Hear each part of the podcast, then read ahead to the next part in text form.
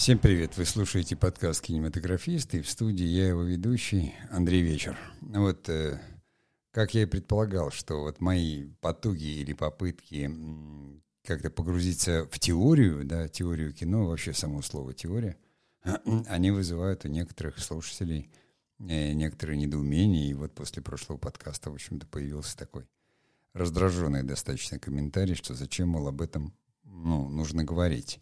Но я считаю, что нужно говорить, и надо отдать э, должное э, другим подписчикам, которые именно под этим комментарием поддержали, в общем-то, мои такие попытки доносить что-то сложное простым языком. Понимаете, в этом и сложность, когда ты говоришь о теории.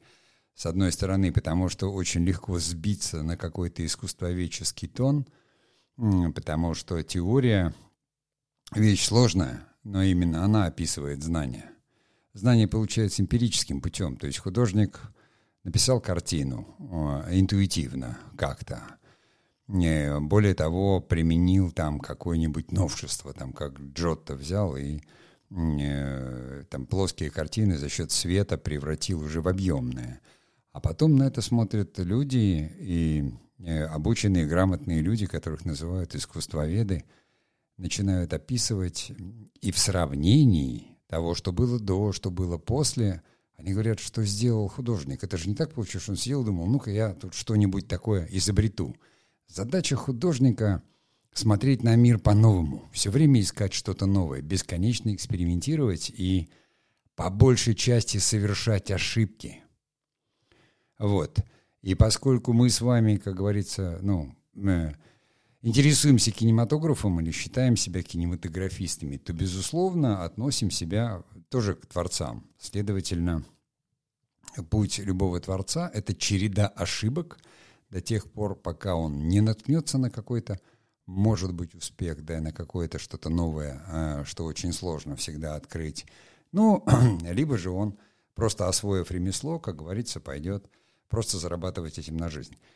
Сегодня мы продолжаем вот наш разговор о, об этой теории, и я, как в прошлый раз сказал, что мы будем говорить как о кинематографе как искусстве, но я бы назвал так сегодняшний подкаст. «Кинематограф как синтез искусств», потому что кинематограф как вид появился фактически последним, причислен к искусству был уже людьми, естественно, ну, ну все к искусству было причислено людьми, э, причислено людьми, но чтобы понять, почему кинематограф искусство, что он взял от искусства, как отличить кинематограф как искусство от кинематографа как не искусство.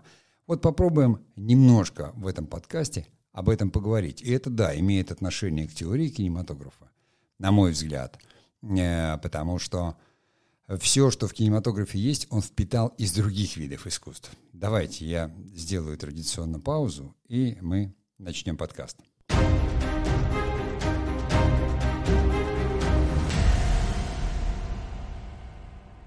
Я считаю, э, что кинематограф — это синтетическое искусство или синтез. И там когда-то я написал это в своей работе в киношколе в реферате, что кинематограф — это синтез там, творчества, технологий, э, экономики. Да, ну а потом, конечно, изучая историю кино, я узнал, что Эзерштейн, Сергей Михайлович Эзерштейн, считал кинематограф искусством синтетическим. А поскольку Сергей Михайлович, как говорится, гораздо раньше, чем я был кинематографистом, он был одним из первых. Э, когда кинематограф появился и по гениальней, как говорится, будет, я мог только согласиться с ним и сказать, да, конечно, кинематограф — искусство синтетическое, и кинематограф — синтез многих искусств. Появился сам кинематограф в результате, конечно, технологической революции, да, мы знаем всю эту историю братьев Люмьер, их фабрики, на которой они производили пленку для фотоаппаратов — а потом один из братьев, вот, э, как говорится, изобрел аппарат. Не будем на этом останавливаться. Но если сначала, да, он ярмарочный балаган и, в общем-то, просто э, такое э, как бы средство э, уд, уд, удобного фиксирования происходящих событий в движении, понимаете? Ну вот и фотография, она же тоже появилась сначала, она была настолько неудобна, да, житейски, потому что очень долгая выдержка, надо было там человек должен был две минуты, не двигаясь, стоять, чтобы что-то получилось, иначе бы смазывалось там эти дагеротипы. Поэтому ей тоже сначала в прикладном смысле стали пользоваться художники. Ну, то есть, чтобы не заставлять стоять перед собой модель, э, то есть снимали, и художник рисовал там по фотографии, а потом уже живой человек приходил, и какие-то уже живые детали накладывались на портрет. то есть долго был художник, то есть кинематограф э, такой штукой чисто технологической. И, конечно, когда появились возможности какие-то, да, когда там, вот я не знаю, Гриффит впервые не придумал, а попробовал монтаж, то есть передвигать камеру, э, то есть, может быть, даже раньше, когда все-таки привлекли э, театральных актеров и режиссеров, которые уже были, может быть, э, когда первый оператор решил там поменять оптику, ну, в общем, как только возникли, возник инструментарий для художников, а, в кинематограф пришли художники, а, там, э, люди искусства и начали экспериментировать. При этом, запомните, это важно, что изначально кинематограф был ярмарочным балаганом, и первые, конечно, все аппараты брали и распространяли, и развозили предприниматели. Как у нас был Ханжонков, понимаете, который в общем-то, увлекся кинематографией, купил эти аппараты братьев Люмьер, организовал показы, то есть построил свою кинофабрику, то есть вот первые продюсеры. Там Дранков, э, который тоже был из купцов. Но они потом начали работать и начали привлекать уже актеров, режиссеров, да, художников, то есть куда уж без художника. Эм, поэтому мы понимаем, что каждый из тех, кто приходил, он привносил что-то свое. Но если вот ну, потребовался художник создать декорацию, а первые фильмы снимались в декорациях, они снимались в декорациях э, и снимались как театр. То есть камера стояла статично, делалась декорация, и все это, как говорится, происходило в одном месте, потому что снималось там куском три минуты, насколько хватало пленки, бобины, да, и буквально там у нас это там тот же самый Эйзенштейн впервые, когда он снимал стачку, он сказал, мы пойдем снимать в те места, где это все происходило, где происходила там вот эта стачка, да, она возникала, а наткнулся он на это тоже совершенно случайно, то есть в какой-то момент он ставил спектакль, э, причем спектакль был такой, как, как бы сейчас сказали, это по технике безопасности, потому что содержание спектакля было о том, как вот надо осторожно обращаться с газом, и поскольку речь шла о газе, где там вот что-то происходило, в результате чего происходил пожар, что я сказал, давайте это сделаем на газовом заводе, как такой вот человек искусства. Э, пришли на этот газовый завод, он поставил этот спектакль, зрители были в ужасе, потому что воняло газом, и, и ничего было непонятно.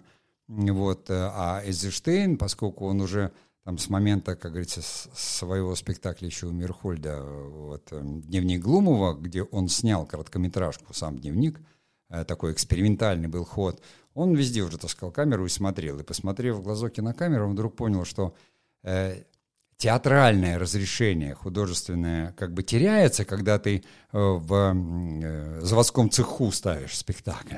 А вот если камера это вдруг обрамляет, то возникает необычайная достоверность. Да? Это я вот сделал такой немножко экскурс именно в то, что как это происходит. Не потому, что вот он пришел из театра, и он тут понимал, что надо камеру взять, так смотреть. Нет, в результате проб эксперимента, проб эксперимента. Вот так оно рождается, а искусством это уже становится потом. То есть, вот давайте, мы выяснили, что кинематограф искусство синтетическое, да, это вид художественного творчества, основанный на различных технических способах записи, воспроизведения, изображения в движении, в сопровождении звука. Э, это синтез. Да? Чего синтез? Э, э, кинематограф. Понятно, что он взял от литературы сюжетное построение, от живописи композиционное построение, от театра – драматический конфликт от музыки, ритмическое построение монтажа, то есть тот самый темпоритм. Понимаете, то есть отовсюду все вот это немножко привозило. И у всех этих искусств уже так или иначе тоже была какая-то своя теория. Поэтому, на мой взгляд, э, теория кино, она складывается из теорий, конечно, кинематограф вот этим своим движением и динамикой он имеет что-то свое, что он уже привнес, изменил, объединив в себе. Но вот именно как синтетическое искусство, объединив в себе, совершив эту синергию. Теория самого кинематографа, она такая достаточно небольшая. Но чтобы ее понять, нужно рассмотреть все в комплексе. Поэтому, так или иначе, э, мы напомним, что такое искусство. Все равно о нем говорить, да? Слово это церковнославянское. Понятно, что это искус, искушение, то есть на самом деле опыт и испытание. Понимаете? Это, это корни слова, это очень важно.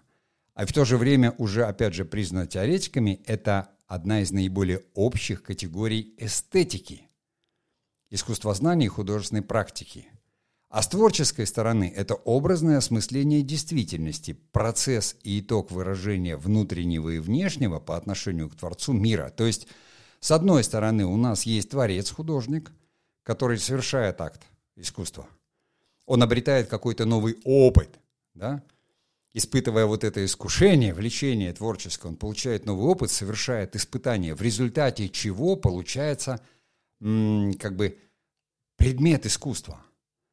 То есть искусство – это творческая деятельность, отражающая интересы не только автора, но и других людей, потому что э, именно отношение Творца к внутреннему и внешнему, к миру, должно совпадать. Поэтому классика искусства и признается искусством то, что как бы поддержано большинством людей. Говоря нашим простым языком, человек там что-то ковыряется, ищет, делает, у него что-то получается, все говорят «Вау, красиво!» И это «Вау», понимаете, еще долго и долго, через века идет, мы смотрим на Мадонну Рафаэля и говорим, да она красивая и сегодня, хотя написано там столетия назад. Или ты смотришь, когда на э, Микеланджело Давида, Понимаете? Ты не понимаешь, как вообще это можно было сделать? Какой там дух, какое вообще?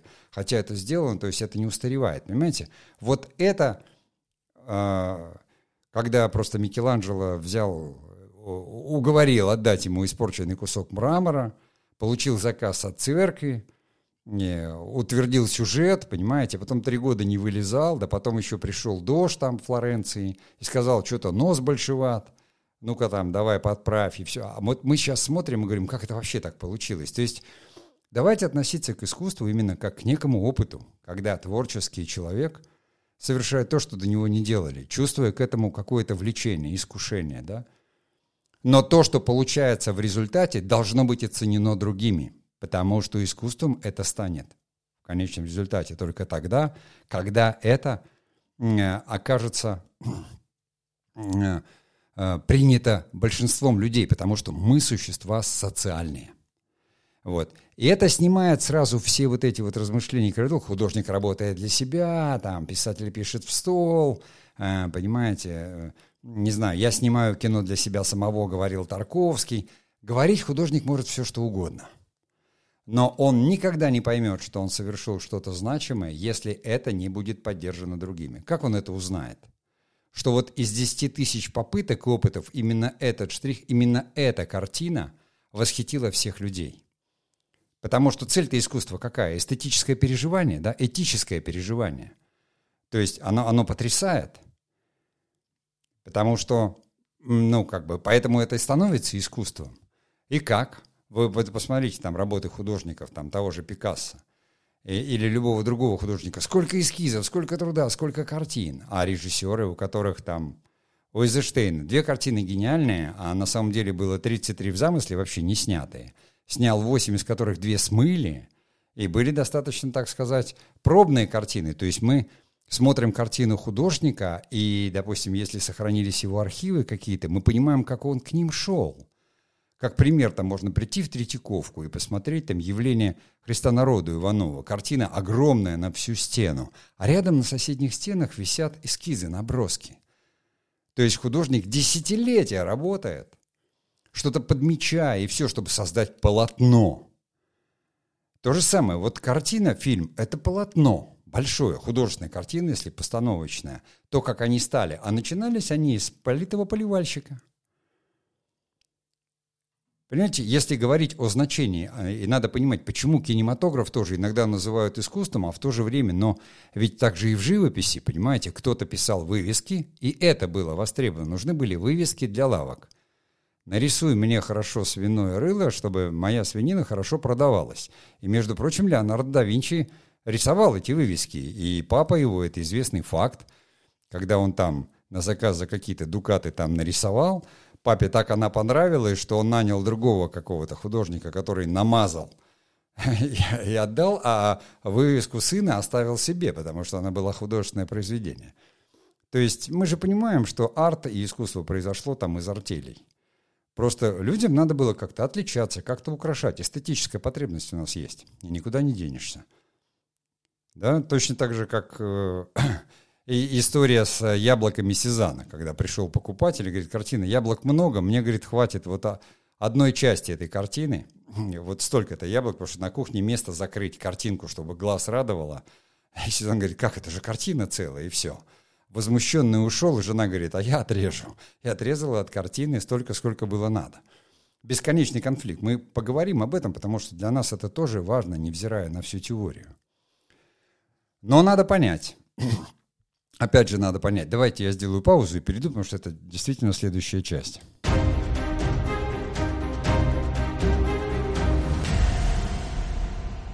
То есть в первой части мы выяснили, да, почему кинематограф является киноискусством, что такое искусство вообще, что кинематограф впитал в себя из других искусств, да, в чем как бы задача искусства, все равно, да, вызывать э, эстетическое переживание у людей, этическое и эстетическое.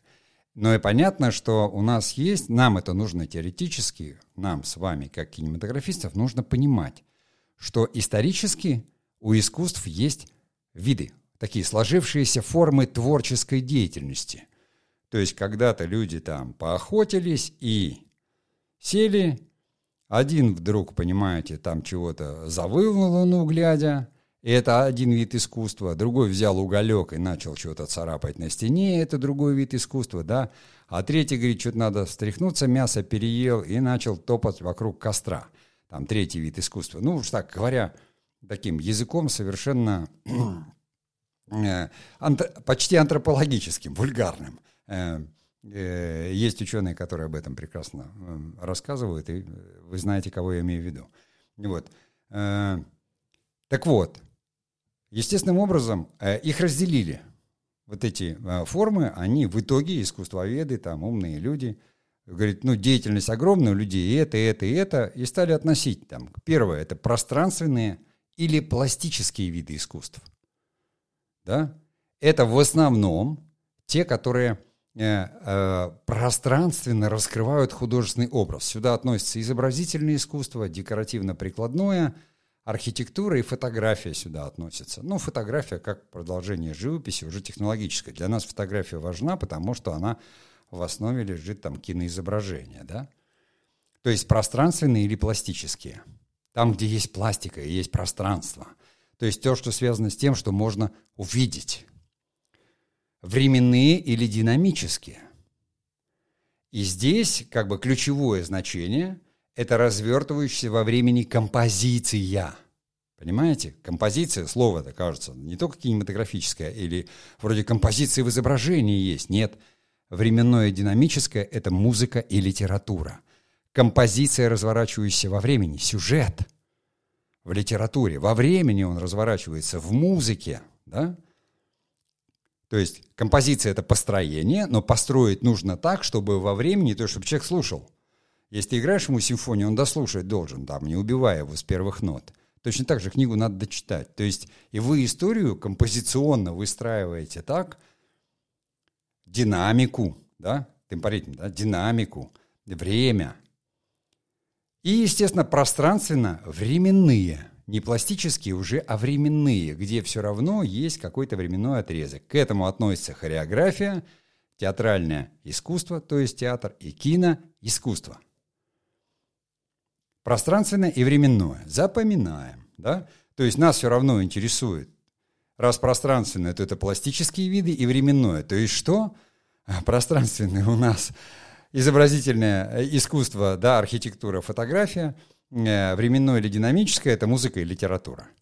И мы получаем в итоге, понимаете, значит, кинематографию. То, о чем мы и говорили в первой части подкаста. Все, как говорится, складывается. Если по-быстрому там классификация какая-то, то всегда там классические у нас, значит, архитектура, изобразительное искусство и скульптура. Нас все это интересует. Да? Изобразительное искусство, потому что там живопись, графика может быть, скульптура, это вы сами понимаете, да? Это формы, это все равно формы, и они в кино, и архитектура тоже имеет отношение к кинематографу. Об этом мы будем говорить, как говорится, э, э, дальше, вот в, в, в, в этом курсе подкастов. То есть и мы с вами как бы складываем понимаем, ну все, все, что можно было впитать, кинематограф все впитал. Потому что понятно, что от изображения он берет там композицию построения, да, от архитектуры он э, берет архитектонику света, э, то есть э, то, что мы называем объем, он берет от скульптуры все равно, потому что свет, тень, это и в живописи есть, но что дает форму? В живописи мы смотрим на нее, да, мы видим там, допустим, а скульптура нас чему? Ну, ее обойти можно, но в принципе камера, когда у нас объезжает персонажа, мы же тоже смотрим, как работает свет, как работает камера, динамика. Потом кино имеет не только сюжетное построение, да, сюжетно-фабульное, взятое из литературы, но и там смысловое, и там еще плюсом примешивается театр. То есть э, сам, само действие, драма, да, драматический театр, драма переводится с греческого как действие, а не только как жанр. И вот это действие, да, основой которого является конфликт, я писал об этом в заметке там на блоге, как раз вчера была ссылка, э, кто, если хочет, может э, перейти там в наши социальные сети или на сайт кинематографиста и э, там, по почитать об этом подробнее. Но э, а основа, как говорится, драматического действия – это конфликт. Через это мы выражаем. То есть у нас театр с литературой. Э, пьеса пишется по-другому, она пишется в основном из диалогов. То, что там происходит, происходит здесь сейчас, а не так, как в литературе. И как же это все смешать-то? Понимаете, какая же тогда будет теория у искусства? То есть теория у кино? Она, конечно, будет складываться из этого всего. Нам из этого синтеза нужно это правильно совместить, соединить и понять, понимаете, на это посмотреть, как сотворение, сказать, да, это прекрасно. Потому что если мы это не соединим, у нас не получится кино. Вот не получится. Один элемент будет противоречить другому – то есть одно будет выбиваться из другого. Если мы опять же говорим, а мы об этом говорим, то есть о кинематографе как об искусстве. Естественно, тоже люди не выдумали, да, если вы помните, я здесь кратенько напомню, что вот я перечислил виды искусств, да, а в Древней Греции были музы. И вот смотрите, я их сейчас перечислю. Конечно, вот сколько искусств было в Древней Греции, они тогда еще не относили к искусствам, допустим, там декоративно-прикладное. Делали украшения, делали. Но вот их музы, там, допустим, Калиопа, муза эпической поэзии, или Клио, муза истории, Мельпомена, муза трагедии, Аталия, муза комедии, а мы сейчас говорим театр, да, Полигимния, муза священных гимнов, то есть гимны они отделяли от поэзии. Терпсихора, муза танца, а там, допустим, Эфтерпа – это муза поэзии и лирики, то есть, понимаете, есть э, э, Калиопа, муза эпической поэзии, а Куда развилась эпическая поэзия?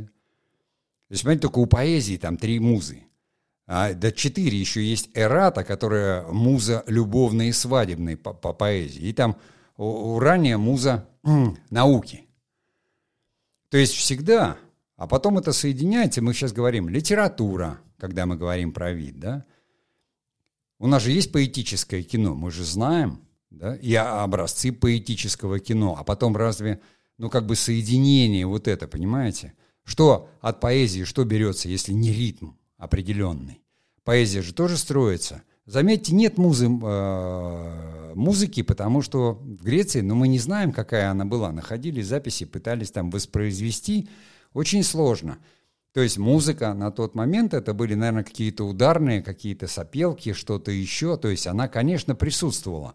Но музы не было еще, потому что музыка так же, как и живопись, развилась гораздо позже, да, в эпоху Возрождения, там, в те века, достигла какого-то такого э, наивысшего своего э, пика.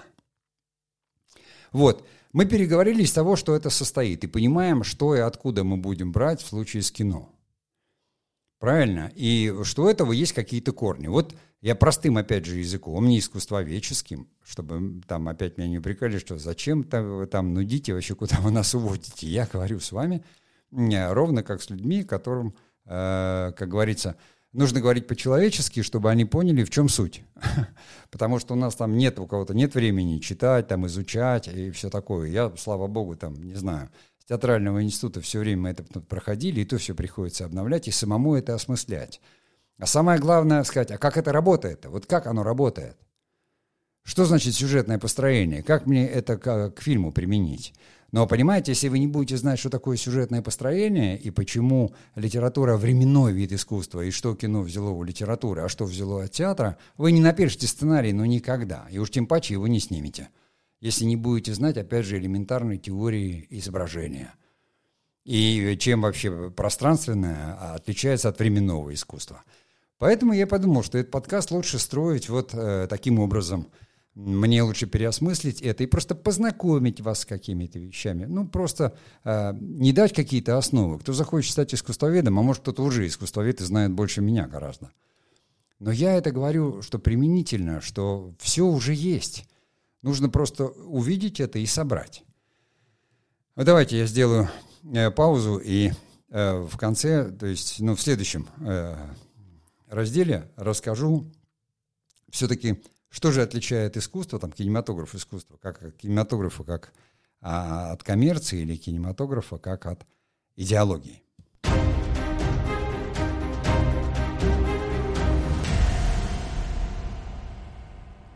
Я когда м, готовлюсь к подкасту, я готовлю себе гораздо больше материалов, но каждый раз потом, когда там ты смотришь, может быть, в какую-то подсказку, ты думаешь, нет, вот это очень сложный теоретический кусок, и Э, он нарушит э, даже не логику повествования, а вот его там, может быть, там, дискурсивность какую-то, понимаете?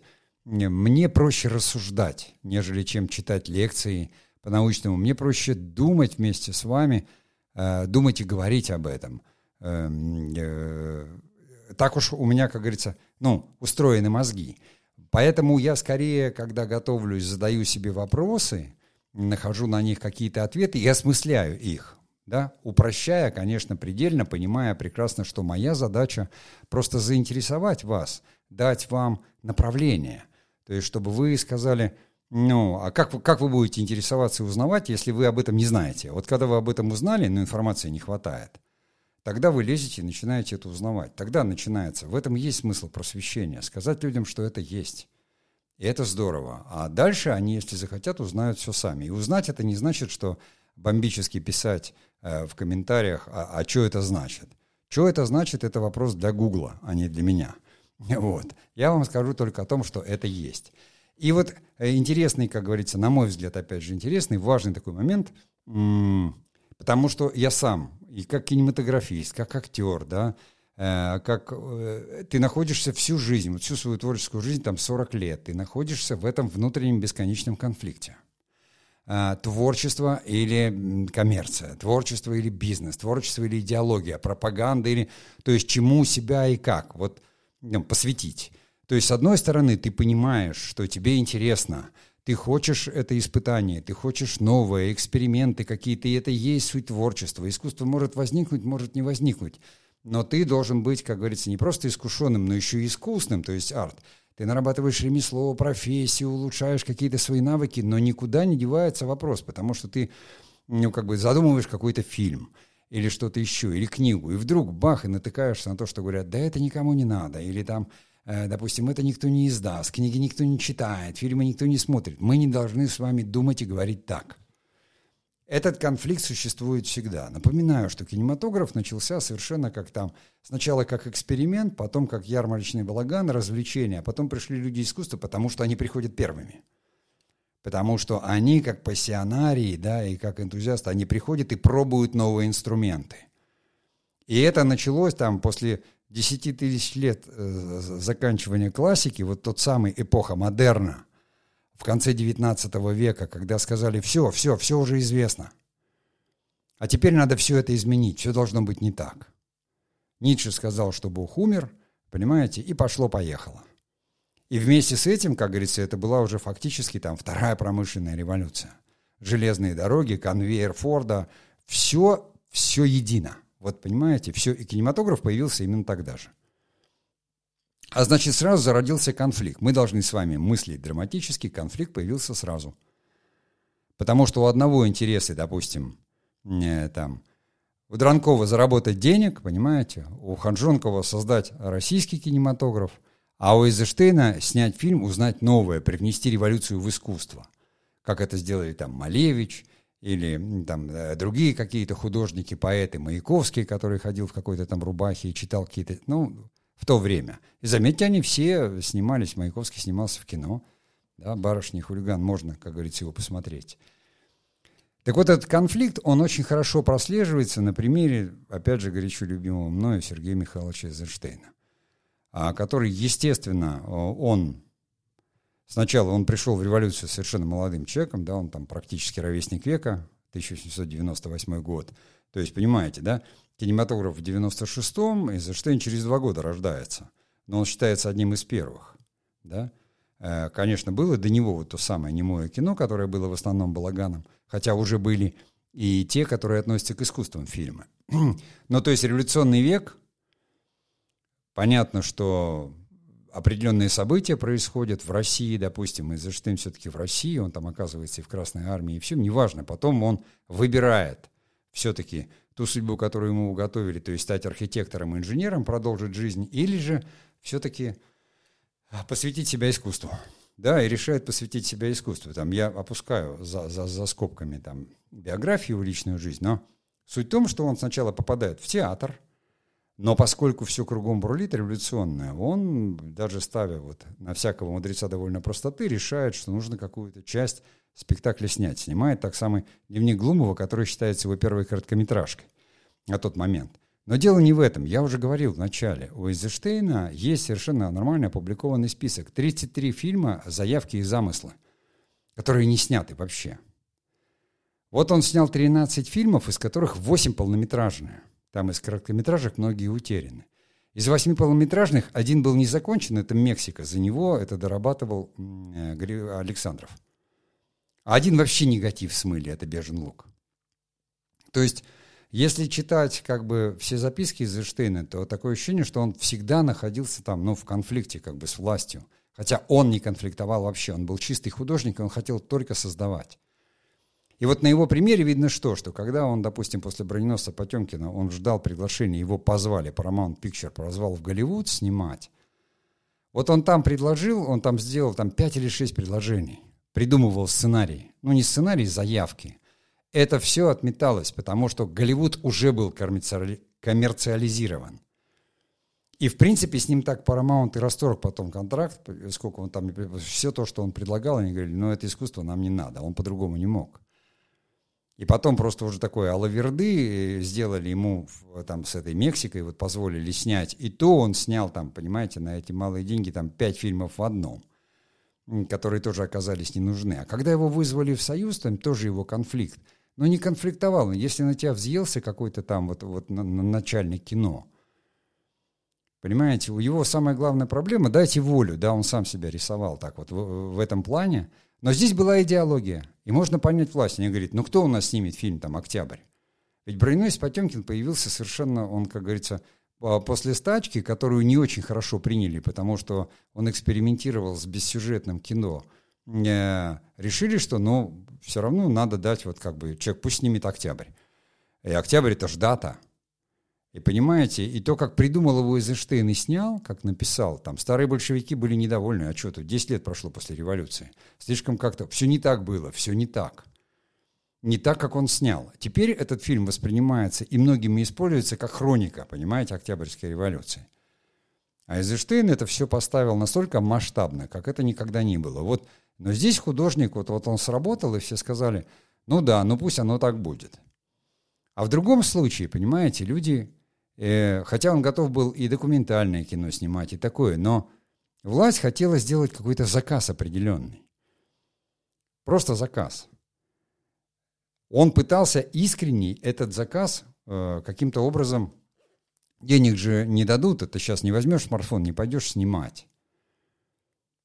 И все, каждый раз он даже, он как не пытался снимать, как вот ему заказывают, у него получалось настолько все по-своему, что вот я говорю, два успеха, вот, понимаете, там, уже там такое все случилось, когда вот, ну, Невский, ему дали Невского и там Минина Пожарского выбрать на выбор по личному распоряжению Сталина. Он выбрал Невского, никто же ничего не знал ни о Невском, он поэтому это и выбрал, что ни время неизвестно, ни Невский неизвестен, и все это придумал. Понимаете? Но вот это попало во время, в идеологию, во все и сказали, вау, это бум. Так же, как броненосец. Не про революцию он снимал. Вообще не про революцию. Увидел в Одессе эту лестницу. Родился эпизод, понимаете. Там снимал он, он снимал про идеи, про братство, про свободу. Но зашло, и все стали думать, что это кино про революцию. Вот это такие случайные всплески, столько новых открытий, столько всего. А сколько он не смог попробовать, просто потому что ты раз предлагаешь, говорит, нет, это не надо. Два предлагаешь, нет, это не надо. А он же не может там, ну, как... Откуда у него возьмется камера? Камеры-то размером с дом были, понимаете? И тогда там человек идет, он пишет теорию, четыре тома теории э, киноискусства написано. Он доктор искусствоведения вообще в ВГИКе преподавал, понимаете? Что если не так, то так, потому что ученый ум. Поэтому, как говорится, гений. Но вот этот конфликт, если вы думаете, что он постоянный, если вы хотите привнести что-то новое, наше счастье сейчас в том, что ты можешь сидеть дома и экспериментировать. Только не путайте, как говорит, для вашего мозга, конечно, когда вы что-то пробуете впервые, это новое, но это для вашего мозга новое. Для вашего. Он это там новые нейронные связи рисует. А искусство, оно для этого существует. И про теорию мы говорим, чтобы вы знали, что вы тут... У вас будет радость неофита. Ох, я снял, смотри, как круто. Да? Да нет, уже до вас снимали, понимаете, и все снято. Вы должны об этом знать, чтобы понимать. Не то чтобы, чтобы не делать лишнего, наоборот. Смысл искусства в том, чтобы мы ориентировались на это. Если эта высота уже достигнута, то иди дальше. Это как пример с Чарли Паркером, известным джазовым музыкантом, саксофонистом. Его история о том, как он Э, там, чтобы достигнуть каких-то высот там, вот музыкальных и мастерства, там, по легенде, он полтора года играл на мосту на Бруклинском ночью в ветру этом, чтобы вот силу звука дать. И когда он там вернулся и играл, и выдавал такие пассажи невероятные, это было недостижимо. А сейчас эти пассажи люди играют в музыкальных училищах на втором курсе. Понимаете? Вот. Что мы делаем с искусством? Мы изучаем его. Оно быстро дает нам то, на что человек мог убить годы, чтобы этого достичь. Убить десятки тысяч опытов. И вдруг это получилось, и это стало признано большинством. У нас это уже как пример. Понимаете? И, конечно, здесь, ну, вы можете научиться делать что-то одно, и будете это штамповать. Это даже не будет декоративно-прикладным искусством, потому что художник, каждый раз создавая что-то руками, даже изделие какое-то, он его не повторяет. Никогда повторяет это машина и автомат. Там, где заложена программа, она там рубит это все и делает, потому что один раз создали. Сейчас искусство уже такое, один раз создали, а потом все время тиражируют. Вот. Я не знаю, как вам опять. Вот, вот э, такая теория кино, которую я говорю, я буду продолжать все равно усиленно, потому что моя задача все-таки донести, найти тот язык, который будет понятен, и донести простыми словами то, о чем мы говорим. Но в следующих подкастах мы уже будем говорить, что кино взяло от архитектуры, от живописи, от литературы, от музыки, от фотографии, от философии, от всего, почему оно синтетический вид. И там в каждом этом виде есть своя некоторая теория. А в завершении в одном или двух подкастов мы, как говорится, объединим и уже возьмем там, потому что когда я буду говорить там о монтаже, да, и все будут думать, это кинематографический вид. Ну а что, а музыка не монтируется, что ли, да? Когда вы соединяете нотки в аккорды, а аккорды вы соединяете, и там есть свои законы, а книжку вы пишете, вы что, не монтируете, что ли? То есть абзацы не складываются в главы, а главы не складываются в части, а части в книгу. То есть, понимаете, это, это не чисто кинематографическая штука.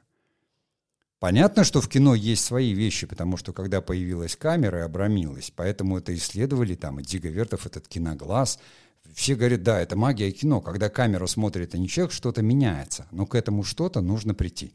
Ну а на сегодня я заканчиваю, и творческих успехов.